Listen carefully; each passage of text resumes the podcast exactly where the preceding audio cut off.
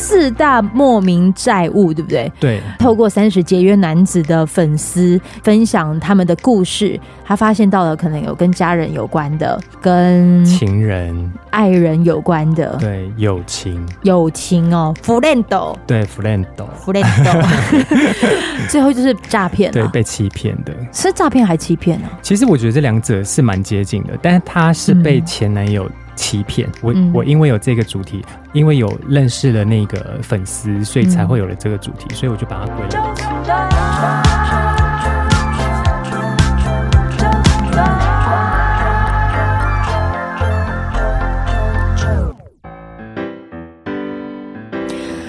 收听周团，我是九九。如果你觉得你的薪水不高，如果你很希望能够摆脱负债的状态，或者是远离欠钱的日子，也许这一集很适合你来收听。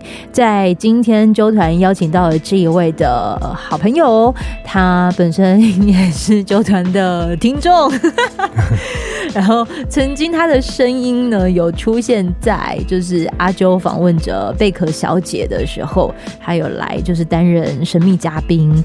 可是我真的也很谢谢他，就是把第一次的声音处女秀就献给了啾团，因为他说那个是他人生第一次以声音的方式在就是出现在台面上啊，浮出水面了。但这一次呢，则是阿啾邀请到了这位大来宾来到了阿啾的节目，想要跟你聊一聊就是。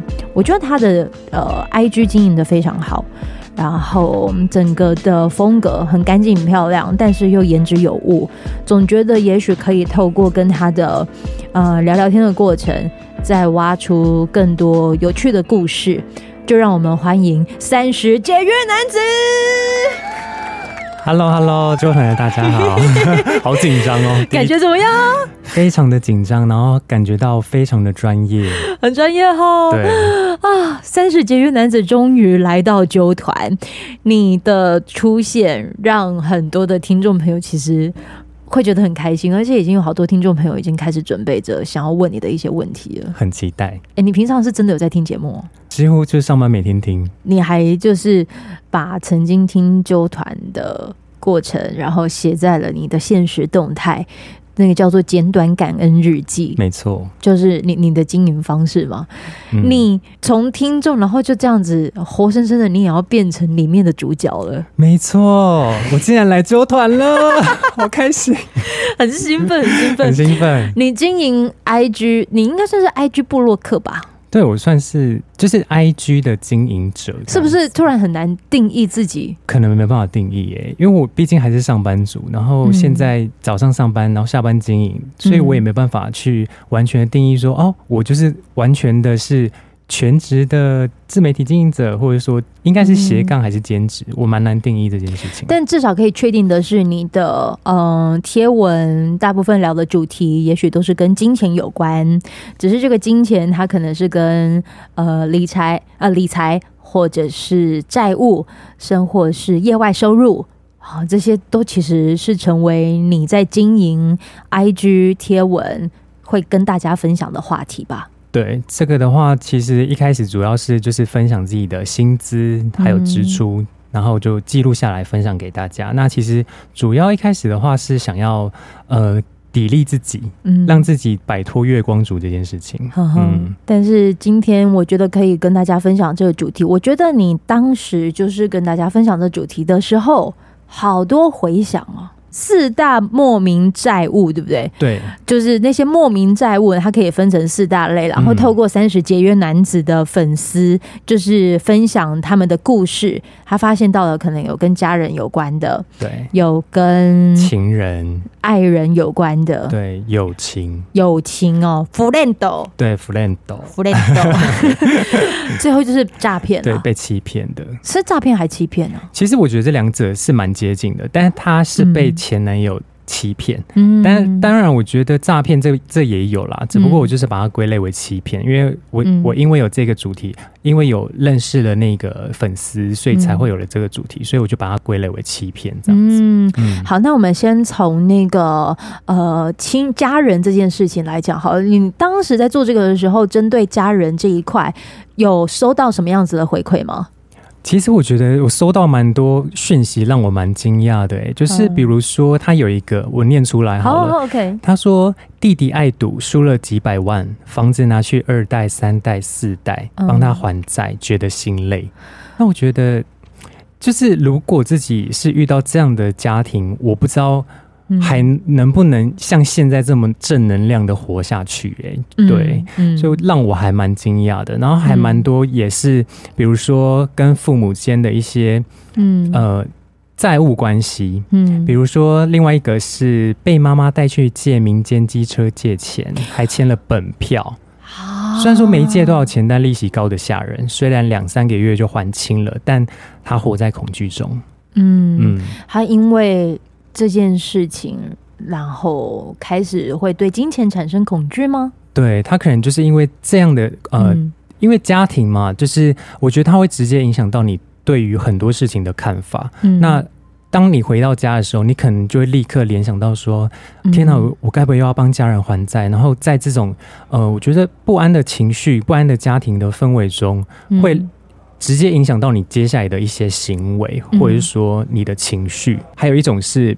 也是家人关系的，那他可能是他喜欢呃财富，或者说一些比较让人家觉得炫耀的东西。嗯、有一个粉丝留言给我说，他说家人买了 B N W 却付不出来，哈，买了一个高单价的东西，但那你干嘛还买？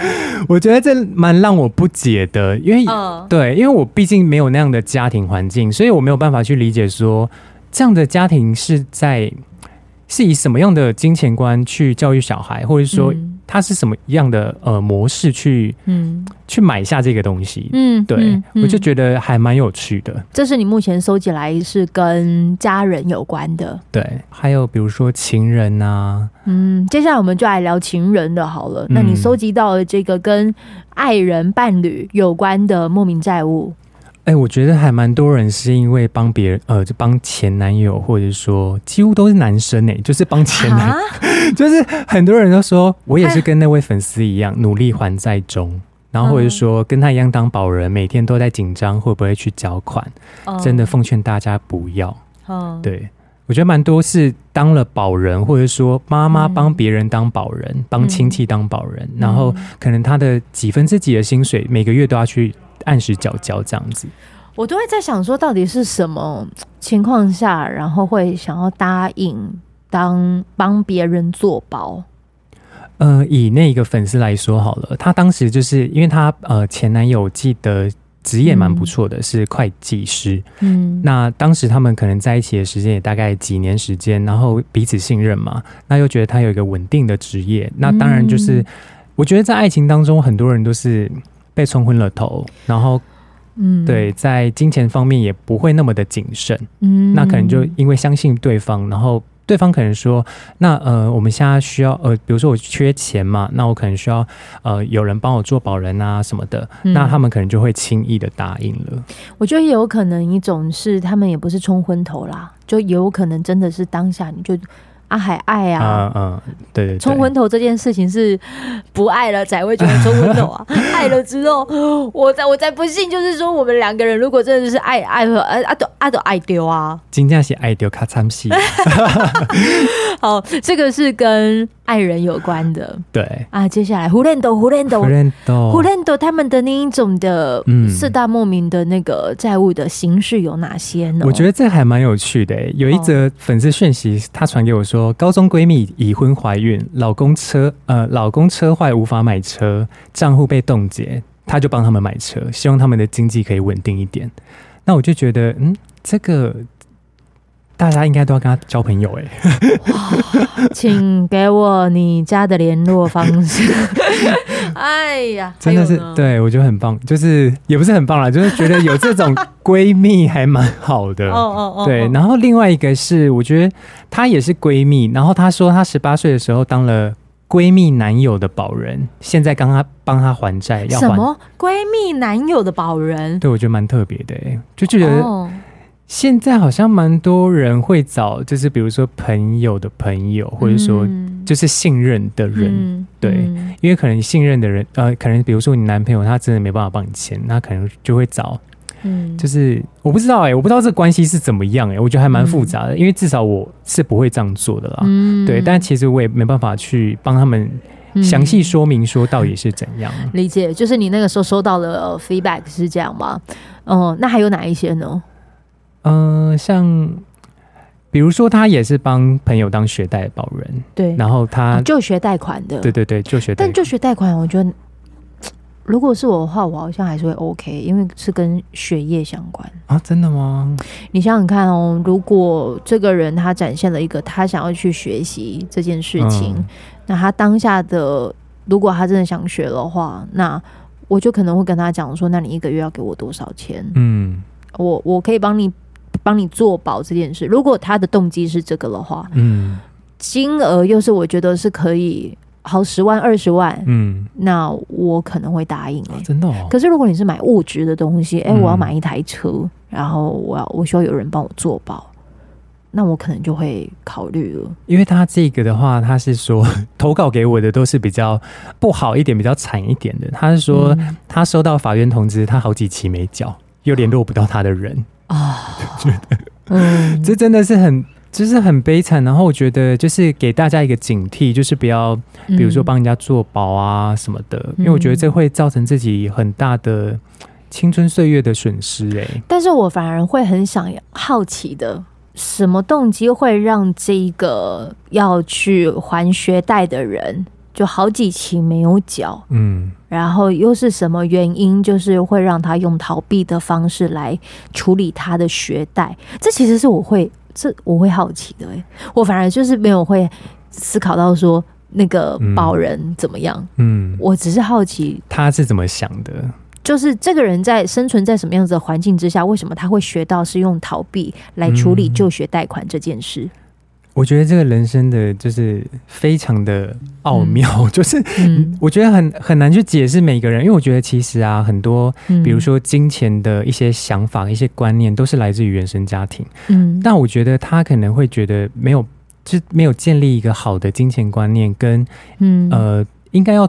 彼此呃，就是信任，让对方信任。我觉得信任这个关系，他可能从小就没有做好，或者说他原生家庭本身就没有给他这个感觉。嗯，所以我觉得会进而的影响到他日后的发展。嗯，对，我觉得这可能会是一个主要原因。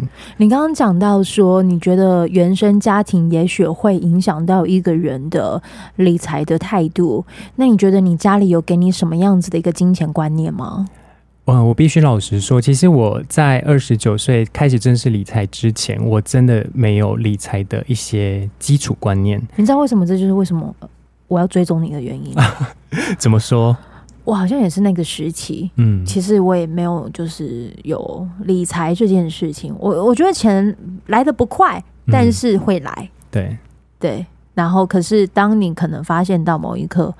该存钱的时候，嗯，或者是该用到钱的时候，嗯，哎、欸，拿不出来，哎，对，真的拿不出来。但是我也不知道为什么拿不出来，就是明明就有在赚钱啊，对，对啊，对，就蛮神奇的。嗯，但我觉得很多原因就是我后来发现啦，就是我近期阅读了一些理财书籍啊，还有我自己本身的自我觉察，嗯、我发现说很多时候真的都是因为我从小。呃，生长在一个不讲钱的环境里面，嗯，对，那我们可能会自然而然的去逃避讲钱，嗯，对，因为以前人就会说谈钱伤感情，嘿呀，对，殊不知不谈哦，真的是对日后会影响很大，哦，对，那我觉得这个会是我主要就是开始记录这个账号的。原因之一，嗯，嗯，那个时候你会觉得，呃，你的原生家庭的给你的金钱观会是谈钱伤感情，对，所以尽量都不谈。对，那你的二十九岁之前跟钱有关的，你大部分可能都是怎么处理你的呃金钱呢？嗯、呃，我二十九岁之前呢、啊，为什么会是二十九岁为界限？是因为我那时候因为疫情从日本回来台湾，嗯、那我那一次真的有被吓到。来，从日本回台湾，听众朋友可能不知道你为什么要从日本回台湾哦。好好好，我来解释一下，嗯、就是呃那时候我。就是呃打工度假去日本工作，然后到了大概第二年的时间，嗯，就疫情爆发，二零二零年的时候，后来呢，我就选择呃，因为家人啊，就是担心我在海外嘛，然后就是想说希望我回去台湾，嗯、就是避避难嘛。那我就对，那我就想说好，那我就回去。嗯、那二十九岁那时候，我竟然没有任何存款，因为我想说去日本工作应该是要有一些钱，因为毕竟他那里的薪水比较高嘛。方便知道在那边做的是跟什么有关的吗？呃，我那时候是去在表参道上面的精品业。精品业，对，精品业应该算是好赚哦。呃，我觉得其实大家可能会有一些想法，因为后来我发、哦、我才发现呢、啊，就是其实台湾精品业跟日本的，比如说我那时候是以派遣的职位去的。派遣的职位是什么意思啊？呃，应该说他日本的呃工作有分。派遣社员、契约社员跟正社员嘛，嗯、三种。那当然还有就是打工的。嗯、对，那我那间公司的话是，我是派遣社员，那他是三个月为一千。对对，那契约的话是一年为一千。对，那那时候我是派遣社员。那其实我派遣社员就基本上就没有特别的，比如说正社员的一些福利啊什么的，就基本上就是一些比较。基础的、嗯、啊，它应该像是台湾的承揽合约啦。对对对，就可能就是几个月一千这样子。嗯嗯呃，听众朋友，那个几个月一千是签约的签哦，不是几个月几千，不是一千。OK，嗯，嗯，那那时候大概的话就是平均换算下来，扣完税大概六台币六七万左右了。嗯哼嗯哼，对啊。但那个时候你觉得你什么行为让你没有留住钱呢？嗯，因为其实我一直以来都是月光族，那我在拿到了那六七万块，我可能也不会想说要把它存下来的原因是，嗯。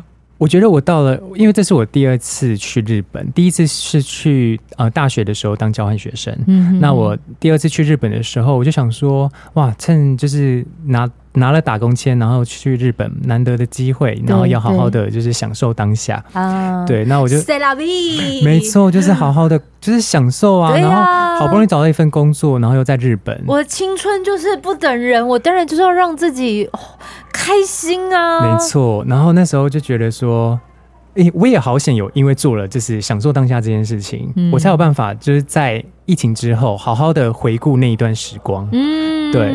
那我就是因为这样子好好的享受，然后及时行乐的这一种想法，导致了我就是有月光族的这个嗯陋习吗？还是 就是比较不好啦，没有存款这样。是有买东西，很喜欢买东西吗？我觉得我也不是很爱买东西，因为其实我就是呃，可能吃东西，对，吃东西，主要是吃东西。哎、欸，但你没有胖哎、欸，没有，因为在日本很容易瘦，因为要一直走路。哦哦哦，OK OK OK，嗯，有负债吗？我那时候负债蛮多的耶，因为其实我还呃那时候有学贷十几万。哦哦，后来呃，然后我去日本工作是跟朋友借钱去的，对。对，那时候是借了二十几吧，所以我那时候前前后后还有跟我姐借的钱，大概前前后后加起来快五十万吧。哇，对，然后我回来台湾的时候，我发现啊，我竟然没有钱付防疫旅馆的钱，然后那一刻起，我就觉得我到底。其实这几年明明就有在工作，嗯、但为什么存不了钱？为什么我还是月光族，必须跟我姐借钱，然后去住那个防疫旅馆的钱？嗯，那从那刻开始，我就觉得我应该要成长蜕变，然后好好的让自己规划一下自己，整理一下自己的财务。嗯嗯，所以你在防疫旅馆出来的时候，是拿着你姐姐的钱。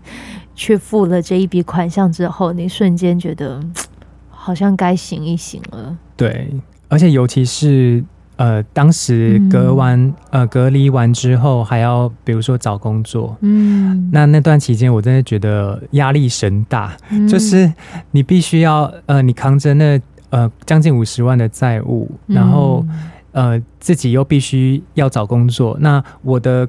呃，我觉得我自己的职涯并没有规划的非常好，所以我的找工作那时候其实很难找，而且那时候又疫情要爆发，所以裁员的裁员，然后呃，东公司嗯，缩短工时的缩短工时，嗯、我觉得那那段时间在我人生中虽然说蛮痛苦的，但也、嗯、呃激励了我蛮多事情的，让我改变很多。像是什么事呢？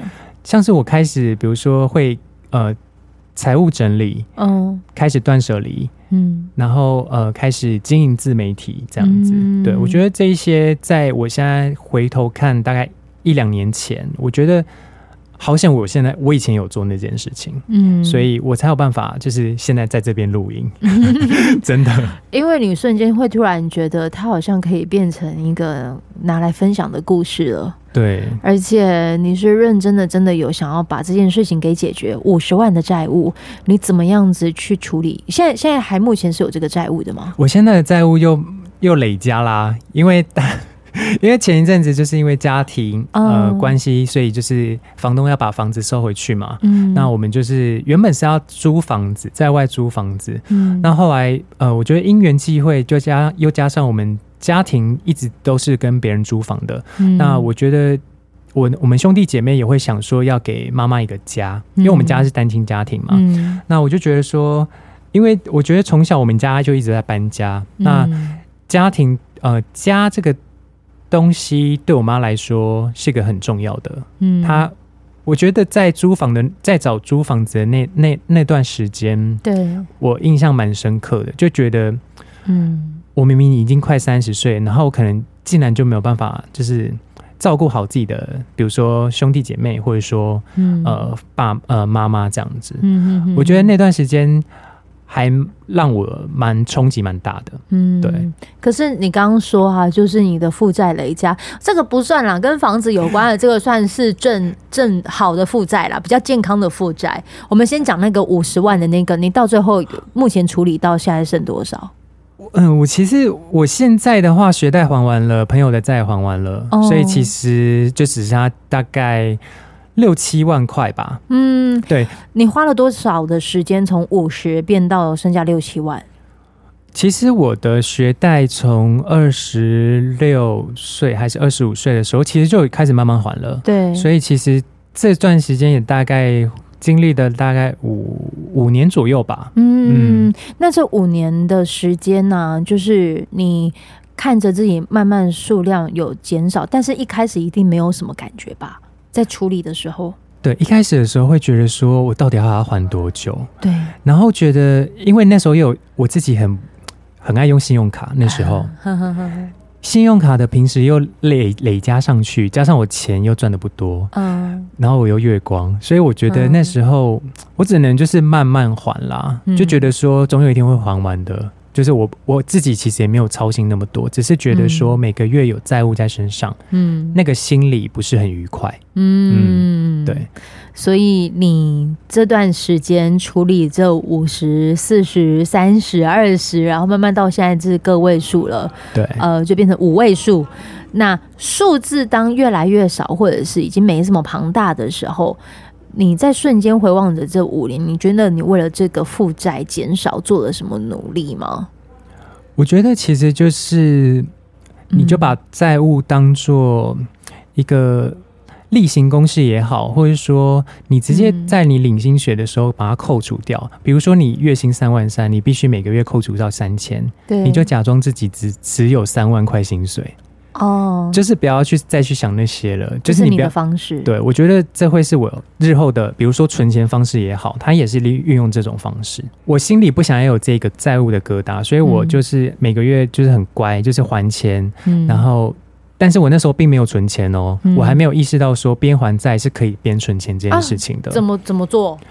因为其实我就是现在因为断舍离嘛，所以我了解了我自己的需求，哦、所以我会。在购物之前，比如说，我就直接区分说，这个我是真的是需要，还是说是想要这个这个东西。嗯，所以当我渐渐的练习了断舍离这件事情之后，我会开始意识到说，哇，原来人活着真的不需要这么多东西耶。嗯，就是你可能几件衣服穿，你可以节省掉你上班出门前的时间，或者说你有饭吃。你有你不一定要吃到好山珍海味，嗯、就是你有饭吃，可以好好活着，然后可以看看书、听听音乐。我觉得对我来说，嗯、这会是一个很幸福的事情。看看书、听听音乐这一个啊，我很希望能够就是在呃，跟三十节约男子可以再开一集，可能聊、嗯、聊这一些，因为我觉得你在扛债务的过程当中，你其实也用了一些方式让自己过得没没这么糟蹋。对。还蛮推荐大家都去实行断舍离这件事情的，嗯，因为断舍离是怎样断舍离啊？呃，应该说他一开始我们会想要，比如说从家整理家里开始，对。那在整理家里开始的时候，我觉得先可以先从自己的领域开始整理起，嗯哼。因为有时候，比如说你跟家人同住，他家人可能不想要断舍离这件事，那他就会造成你们之间的一些纠纷。对对，比如说。在我以前整理，比如说公领域，就是客厅、客厅、客厅，对，客厅的柜子，没错。那柜子里面有些东西，就觉得已经不用留了。没错，我觉得长辈或者说比较没有断舍离意识的，嗯呃家人，嗯，他们会觉得说这个东西还可以用，我可能几年后还用得到，你就先放着。呀。然后后来呢，我就找到了一个方式，我觉得可以缓冲这个冲突。嗯。就是在那个东西上写下它的有效期限，嗯，对，你不一定要它真的是几几几月几号到期，但你可以跟家人沟通说，那我这个东西如果一年后真的没有再使用了，我们可不可以把它丢掉？嗯，我觉得用这种比较柔软，然后比较呃温柔的沟通方式去沟通的话，家人们几乎都会接受。嗯，对。那我建议大家从私领域，就是自己的房间整理起的原因，就是因为这个。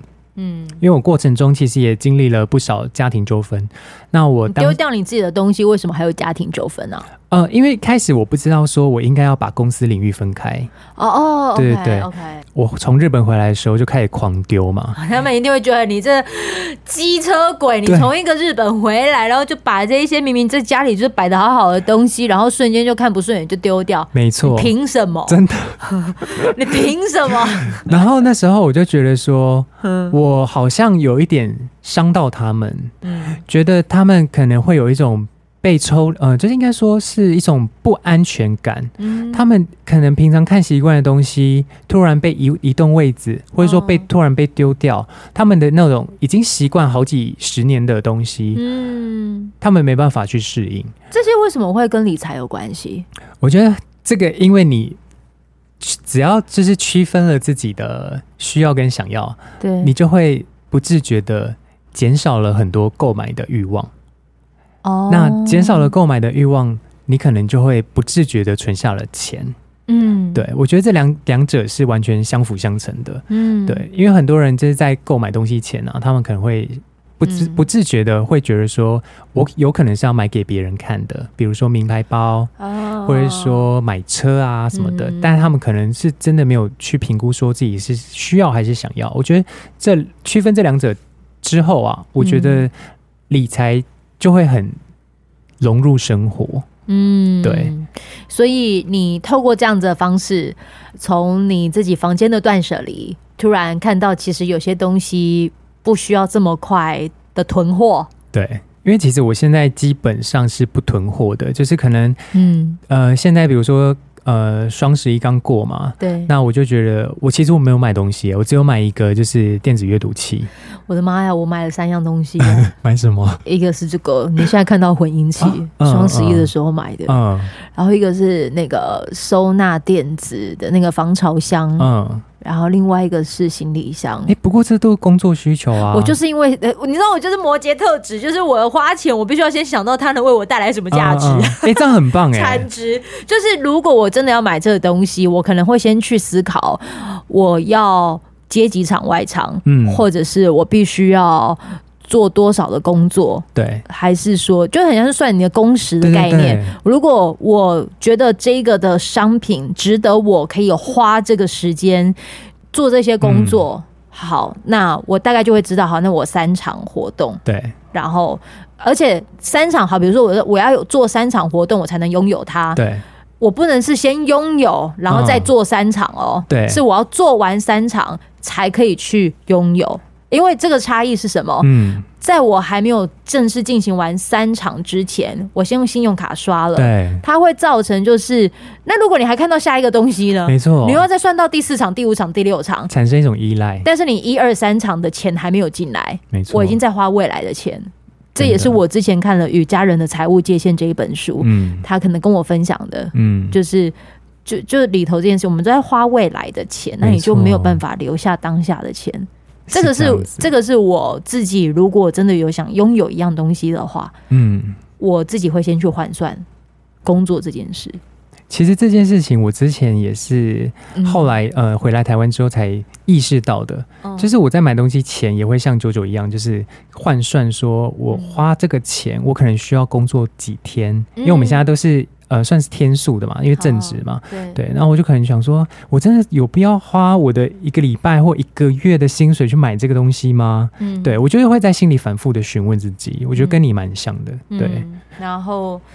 就对，就是用这个的方式，然后开始各种的精打细算。但是我觉得我目前工作某部分微微的小辛苦的一个点，是因为我的工作可能都是需要像是外场，对，我不可能只有固定的穿那几件，嗯嗯，所以我必须还要有所谓的制装制装。费这件事情。哦，这对我来说可能对，可能又是另外一个我需要做厂商合作啊，厂商合作，对啊，就像我之前去那个。哦我们第一次见面的那时候，我就找我朋友嘛，因为创作者年会，对对对，我们我就是找我朋友合作，因为我朋友在就是创立了一个服饰品牌，我就想说，哎，那我们可以互惠，对，我就找他就是合作这样子，哦，这样我就不用买衣服了。但是他，然后外面的人是想要介绍我买衣服吗？好了，这个也是一个方式，所以就变得说共享分享。也许它也可以成为你省钱的方式喽。对啊，因为我现在有经营自媒体嘛，那我、嗯、呃可能有机会可以帮大家曝光，嗯、比如说商品，或者说我想要的东西，嗯、或者说我需要的东西，嗯，我就可以试着去谈合作，嗯、主动去谈合作。但对，那这个衣服是我第一次跟朋友，呃，第一次跟别人谈合作啦。那我觉得还蛮有趣的、欸，就是。哦原来可以运用这种方式，然后获得自己想要的东西，我觉得也蛮好的。但是，呃，这个它肯定又必须是一个，我觉得是流量的累积。因为我做这个并不是要给听众朋友就讲说、嗯、啊，你去跟谁互惠啊，还是什么？可是，如果你真的评估过后，你可以做这个声量的曝光，因为我们。也不是说想说好，那你叫你用这个方式，但是你会发现你可能会很吃力，对，推不动，嗯嗯。那原因是什么？因为不见得有人会想听你说话，哦，或者是人家愿意把时间留在你身上吗？嗯嗯。那人家愿意把时间留在留在你身上的原因又是什么？嗯，我觉得这可能也许可以去。他们可以去做思考的，嗯，对，就是你千万不要看到我们两个人哦，现在的的流量或声量是可以怎么样怎么样，但你们可能没有看到的是，呃，三十节约男子他在拥有这一些。互惠的价值之前，他前面可能已经写了几百篇的文章，他可能在没有被看到的日子里，他是怎么去还这一些债务？对，直到可能还到真的是累积的一定的声量之后，他才可以使用着他的价值，对，去。谈流量互惠这件事情，没错，我我觉得这个是很值得必须要拿出来聊一聊。就是你听到阿啾现在这边做 podcast 还是什么，也不是也不是说我有契机就做，可能前面也是累积了二十年的的时间。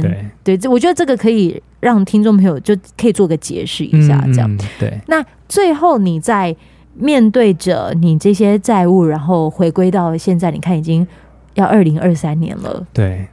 然后你，尤其是这一整年，你在处理的这些债务，然后正财也慢慢的进来了，对不对？对，呃，这一年的话，其实因为也经营了自媒体一年半的时间，嗯、那我其实是在一年。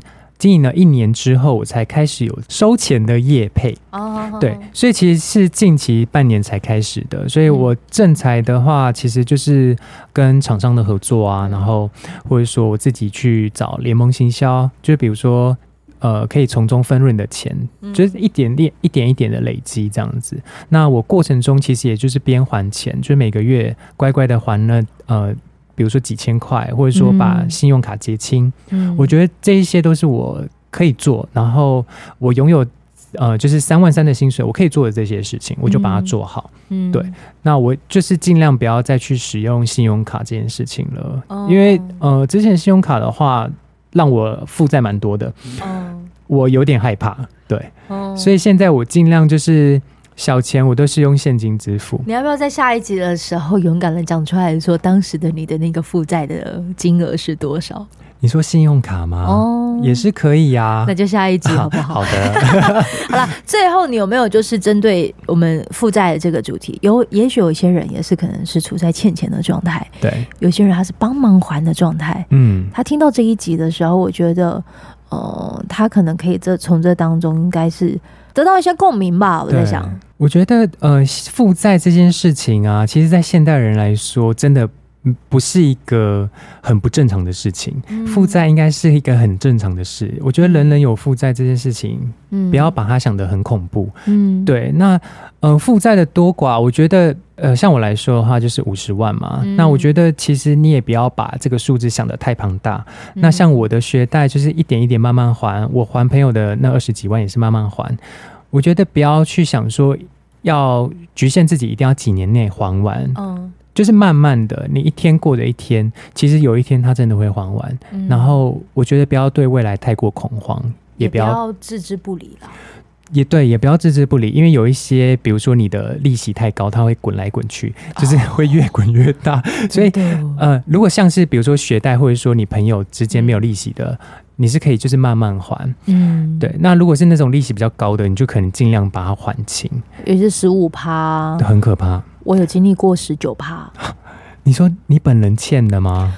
就是那个时候也是缴最低的那个信用卡的那个最低金额啊，嗯嗯、那时候没什么概念啊，也是也是差不多这个年纪啊，嗯。然后我就心想说，怎么越滚越大，那就借信贷。很可怕，用信贷再还，然后因为那个时候他就跟我讲说，信贷的利率比较低，你那个卡债要二十趴，你信贷的话，你也许可以就是贷个二十万，然后利率六到七呃六到七趴而已。对，先把信先把信用卡还掉吧。嗯，哎，果然钱进来了，但是我没有想到的是还有开办费用，对，还有就是这些费用扣一扣，你所谓的二十万，你只可能也只拿到十八、十七。嗯然后接下来呢，你就有一笔十七万的债务在身上。对，就是用这样滚出来的。它就是慢慢滚，然后滚到你看不到尽头。所以我觉得，其实你要还债啊，嗯、就是从把自己的债务由小到大，嗯，慢慢的能把呃，先把能还的还一还。对，然后你再慢慢，因为你还的过程中，你会觉得哦。结清掉一笔会有成就感，嗯，你就会对未来产生一些希望。所以我觉得一个很好的方式就是把自己的债务罗列出来，然后从小到大把它排好，然后慢慢的还，然后从小小债务还起，这样子。嗯嗯嗯，这点真的很重要。对对，希望你听完这一集之后，认真去看一下你的债务吧。我知道你很想要有个二零二三年有个新的开始，但在这之前，先让所有的负债比再。降低一些些吧，这可能是你二零二三年也许可以为自己设下的目标。今天好，谢谢三十节约男子来到了纠团。哎，今天你是主角哦，耶，Yeah, 好开心。如果你喜欢这一集的话，也可以欢迎你分享，就是给更多的好朋友，或者是就是单集的五星好评。还要帮我做个什么推荐吗？呃，大家都要听啾团哦，因为我每天都在听。好可爱的，好可爱的宣传，谢谢你，那我们就下次见喽。好的，拜拜，祝福你有美好的一天，拜拜。